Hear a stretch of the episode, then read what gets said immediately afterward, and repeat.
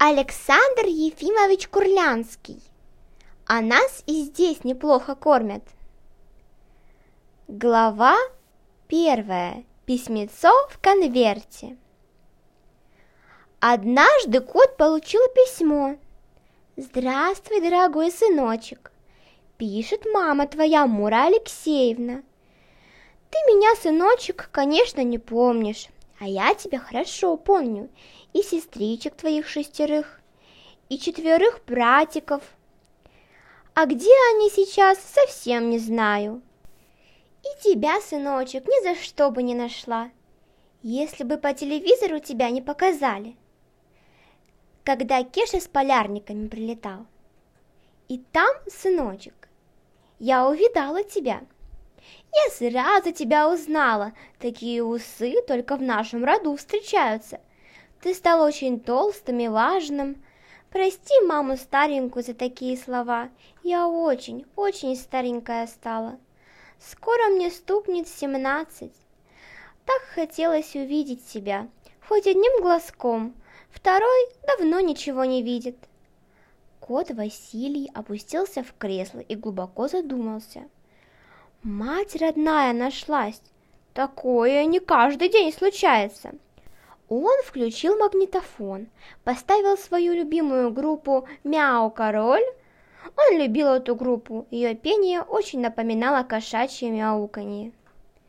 Василий слушал музыку, пил молочный коктейль и думал обо всем на свете. О матери, о своем сыновнем долге, о свежей рыбе, которую обещал привезти на ужин хозяин, и о многом-многом другом, о чем и не расскажешь. Рецепт молочного коктейля. Полстакана молока, немного сливок, 2 столовых ложки мороженого.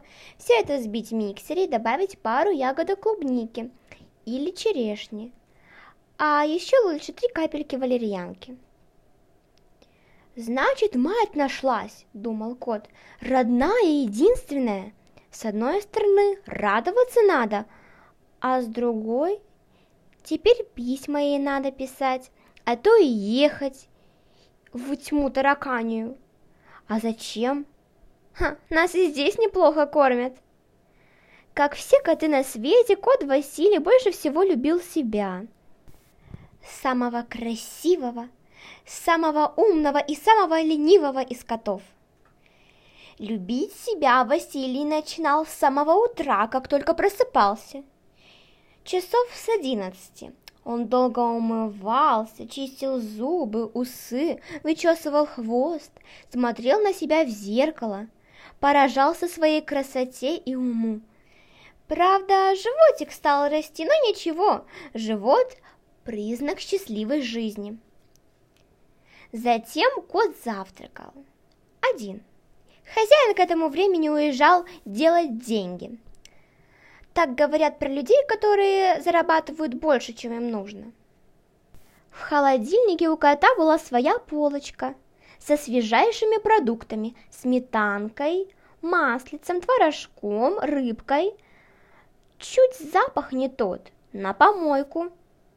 Или хозяину, пусть сам доедает – После завтрака легкий сон на любимом диванчике или прогулка во двор, или просмотр любимых мультиков. Читал кот мало и в школу не ходил, учителя ходили к нему, и по арифметике ходили, и по русскому, и по другим предметам. Хозяин обещал, что школьный аттестат кот получит без отрыва от дивана. Но коту не верилось, Уж очень плохо он усваивал предметы. Намного хуже, чем сметану и рыбу. Хозяин приезжал домой поздно, усталый, голодный, ел свои любимые сибирские пельмени и заваливался спать. И каждый раз кот думал, зачем ему нужны деньги. Ест он одни пельмени, да и выспаться как следует не может. Хозяин приехал, как всегда, поздно усталый и голодный. Бросил пельмени в кипящую воду и уставился в экран телевизора. Хозяйка приехала вместе с ним. Она берегла фигуру и никогда не ужинала.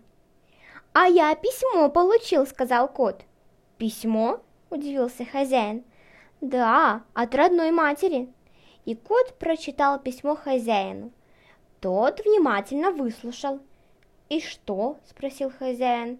«Чё ты волнуешься? Мало ли на свете матерей? И что, каждой ехать прикажете?» «Ну это моя мать», — сказал кот, — «единственная и неповторимая в своем роде». «А где она раньше была?» Кот взглянул на обратный адрес. «В городе Верхнереченске была». Хозяин захохотал. «В Верхнереченске? А может, она тебе и не мать, а просто переехать к нам хочет? Знаем мы таких матерей».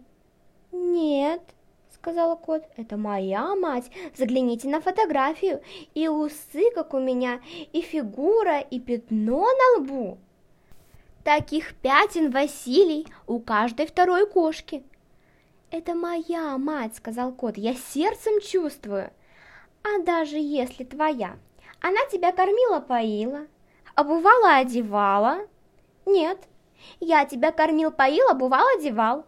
Выходит, я твоя мать, а не она». Она меня родила, и это главное. Я тебя больше, чем родил, сказал хозяин. Я тебя человеком сделал. Посмотри на пузо свое. Где ты еще видел такое? У каких котов?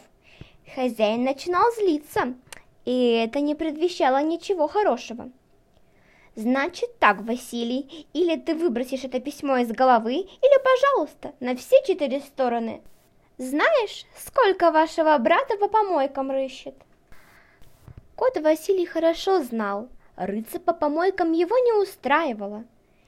Это с одной стороны, а с другой он не любил, когда его гладили против шерсти. «А у вас самих есть мать?» – вдруг спросил кот. В это время в комнату вошла хозяйка. Она давно ревновала хозяина к коту. Ей казалось, что он больше любит кота. Кот был у хозяина один – семь лет а хозяек за это время поменялось штук десять. На помойке ему самое место, а то строит из себя. Кроссовки, трусовки, вискаты, пискаты, тьфу! Хозяйка присела на стул, закинула ногу на ногу, ноги у нее были красивые, длинные, как и у всех предыдущих хозяек. «Знаешь что?» — сказал хозяин, ты, Жанка, в наши мужские дела не вмешивайся. Иди-ка лучше приготовь мне и Василию поесть. Мать у него нашлась. А Василию осетринку, а мне по такому случаю пельмени и бокал пива. Давай, давай, пошевеливайся. Так, что ли, Василий? Так. А сетринку он уважал, особенно ту, которую покупал хозяин в самом дорогом магазине, такую свежую, что кинь ее в воду, поплывет. Может, Василий, поев осетринку, и забыл бы о материнском письме, и не поехал бы к родной матери в город Верхнереченск, и не читали бы вы сейчас, ребята, эту книжку, а играли бы в футбол, волейбол, баскетбол, или раскатывали на роликах, или делали уроки, или просто лежали на диване и плевали в потолок. Но он поехал, а все потому, впрочем, об этом в следующей главе.